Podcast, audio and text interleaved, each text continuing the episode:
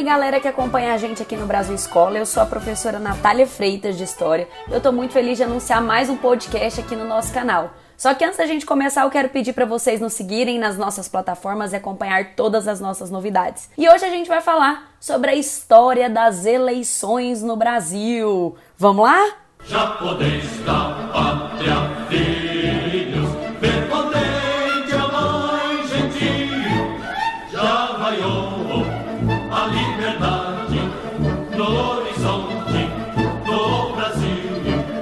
Bom, a história das eleições no Brasil é muito extensa. Se você pega aí os registros históricos, nós vamos lá para o período colonial, né? O período que aconteceu o primeiro processo eleitoral mas como assim, professora? Calma, gente. Foi um processo eleitoral muito, mas muito diferente desse que nós vivemos nos dias atuais.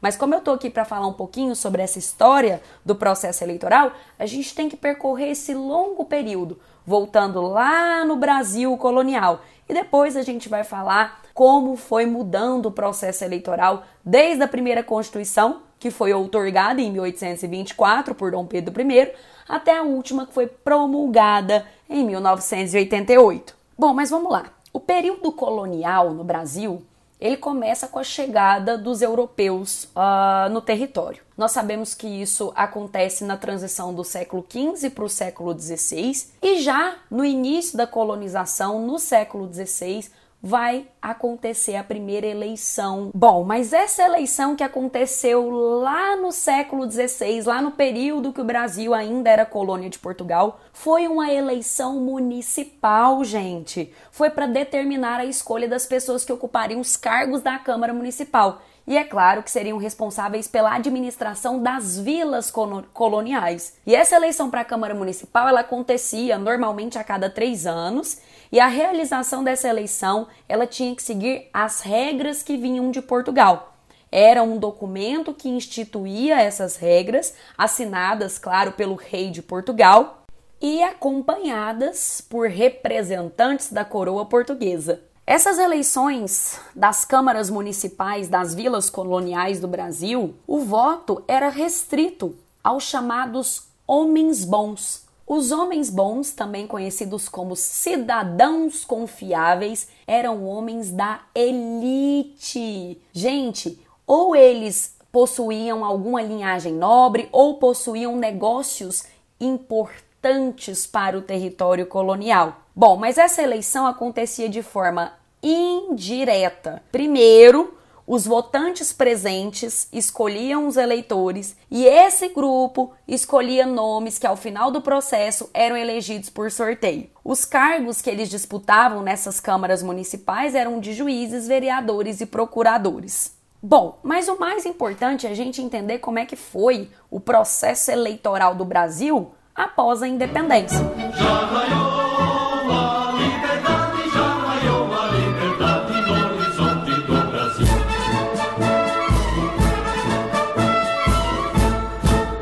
independência do Brasil, ela aconteceu ali no início do século XIX, não só do Brasil, como de diversas outras colônias do continente americano. E após essa independência, que oficialmente está datada aí em 1822, após essa independência, Dom Pedro I vai outorgar uma constituição no ano de 1824. E essa constituição definia que os eleitores eram somente homens livres maiores de 25 anos com renda. Então, gente, foi a única Constituição do Brasil que estabeleceu o que nós chamamos de voto censitário fundamentado na renda. Ah, havia duas faixas de renda: 100 mil réis anuais para poder votar e 200 mil réis anuais para poder se candidatar. Há uma observação muito importante sobre a Constituição de 1824. Ela definiu que o cargo de senador era um cargo vitalício.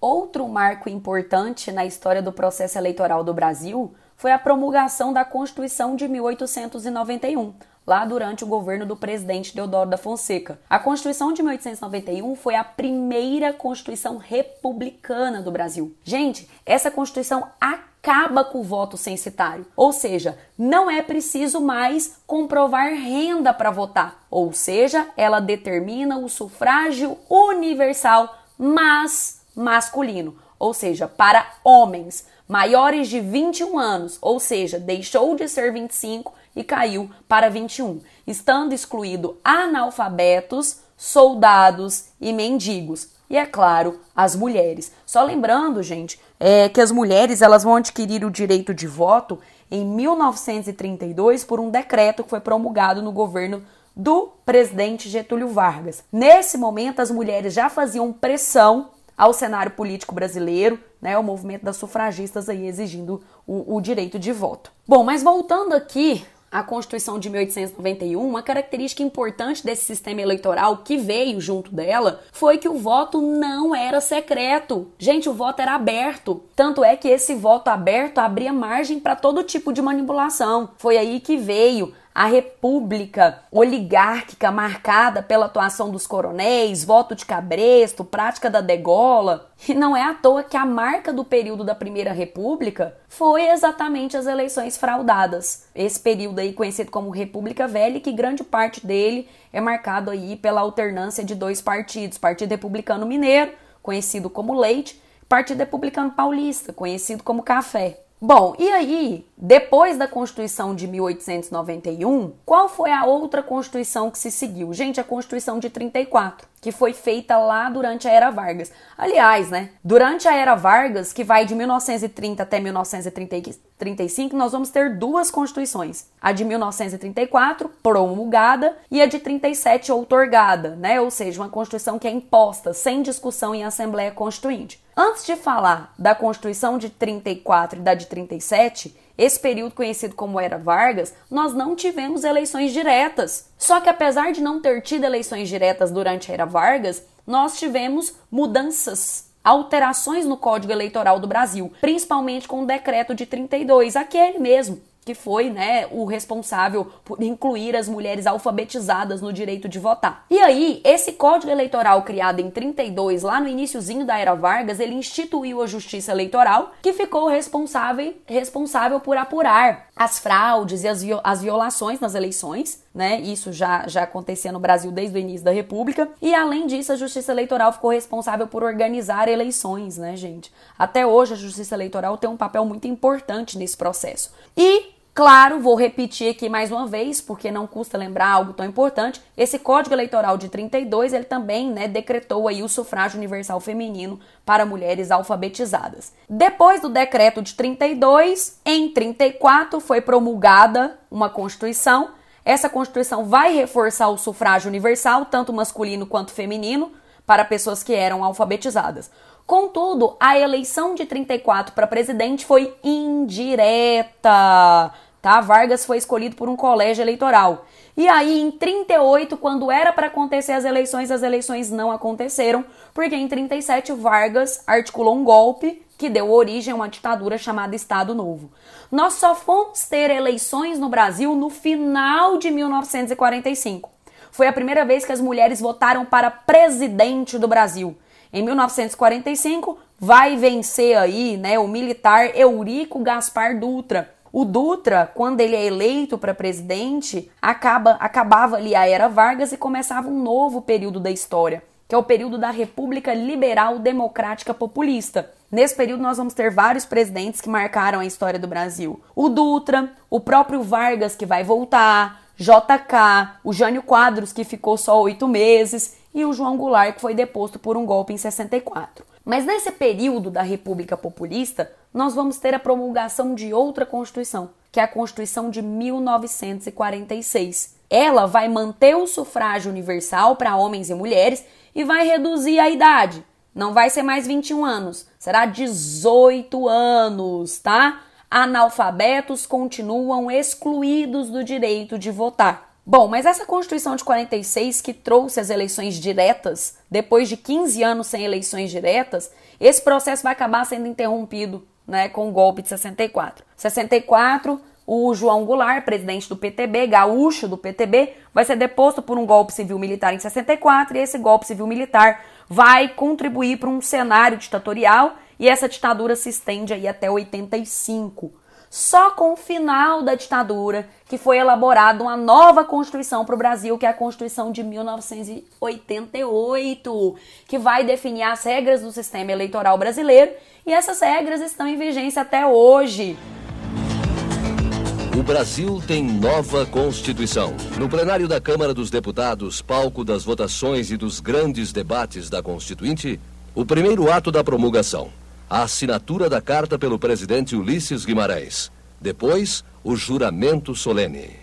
E falando ao Brasil, declaro promulgada o documento da liberdade, da dignidade, da democracia, da justiça social do Brasil. Que Deus nos ajude que isto se cumpra. Só para vocês terem noção, a primeira eleição presidencial realizada após essa Constituição foi a de 1989. Ou seja, a ditadura militar acabou em 85, porque o último presidente militar saiu em 85 e foi colocado um civil na presidência. Era para ser o Tancredo Neves, eleito de forma indireta, mas ele acabou morrendo por complicações numa cirurgia, por complicações de saúde, e assumiu o vice dele, que era Sarney. Bom, e aí só em 1989 nós vamos ter as eleições diretas e nessa eleição vai ganhar o presidente Fernando Collor de Mello. Lembrando que o Collor então foi o primeiro presidente a ser eleito de forma direta pós-ditadura e pós-constituinte de 1988. Ele ficou apenas dois anos e acabou sofrendo um processo de impeachment, assumindo o seu vice Itamar Franco.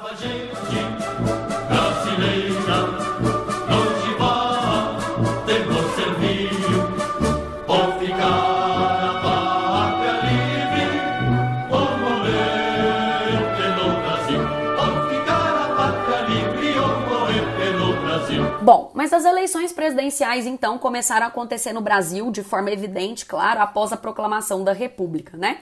Porque antes da República nós não tínhamos presidente, nós tínhamos imperadores, né? E os imperadores eles eram é, sucedidos de forma hereditária. Nós tivemos Dom Pedro I e o seu filho Dom Pedro II. Então a gente está falando em eleições presidenciais após o processo da República. E a escolha da República na época como forma de governo foi o presidencialismo. O primeiro presidente do Brasil foi um militar de alta patente, Marechal Deodoro da Fonseca. Gente, o Deodoro da Fonseca ele não foi eleito de forma direta, tá? A, a, pro, a, proclamação da República foi um golpe. Ele foi nomeado presidente provisório e depois ele foi eleito indiretamente. E aí, gente, o Deodoro, por uma série de problemas, ele renunciou, assumiu o seu vice, que também era um marechal, Marechal Floriano Peixoto. Ambos fizeram parte da chamada República da Espada. Ou seja, professora, os dois primeiros presidentes do Brasil não foram eleitos de forma direta? Não. Gente, o primeiro presidente eleito pelo voto direto no Brasil foi o Prudente de Moraes, que venceu a eleição de 1894. E sempre bom lembrar que o período da Primeira República ele foi marcado por fraude eleitoral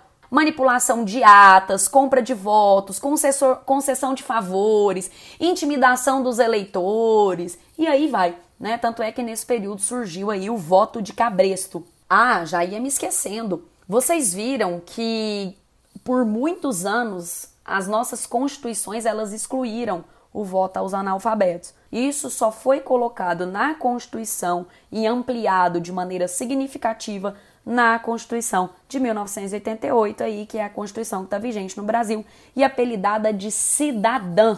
E segundo a Constituição de 1988, quem é que pode votar? Gente, o voto é obrigatório para todo cidadão nato ou naturalizado com idade entre 18 e 70 anos. Lembrando que a partir dos 16 o voto é facultativo, só a partir dos 18 que é obrigatório, e a partir dos 70 anos também é facultativo. Em relação aos analfabetos, o voto também é facultativo, viu, gente? O voto obrigatório ele está incluindo apenas as pessoas alfabetizadas. Bom, gente, essas são as principais características das eleições no Brasil. Lembrando né, que a gente foi lá no período colonial e veio fazendo aqui uma rápida trajetória das características das constituintes da história do Brasil. Espero que vocês tenham gostado e até o próximo episódio. Tchau, tchau!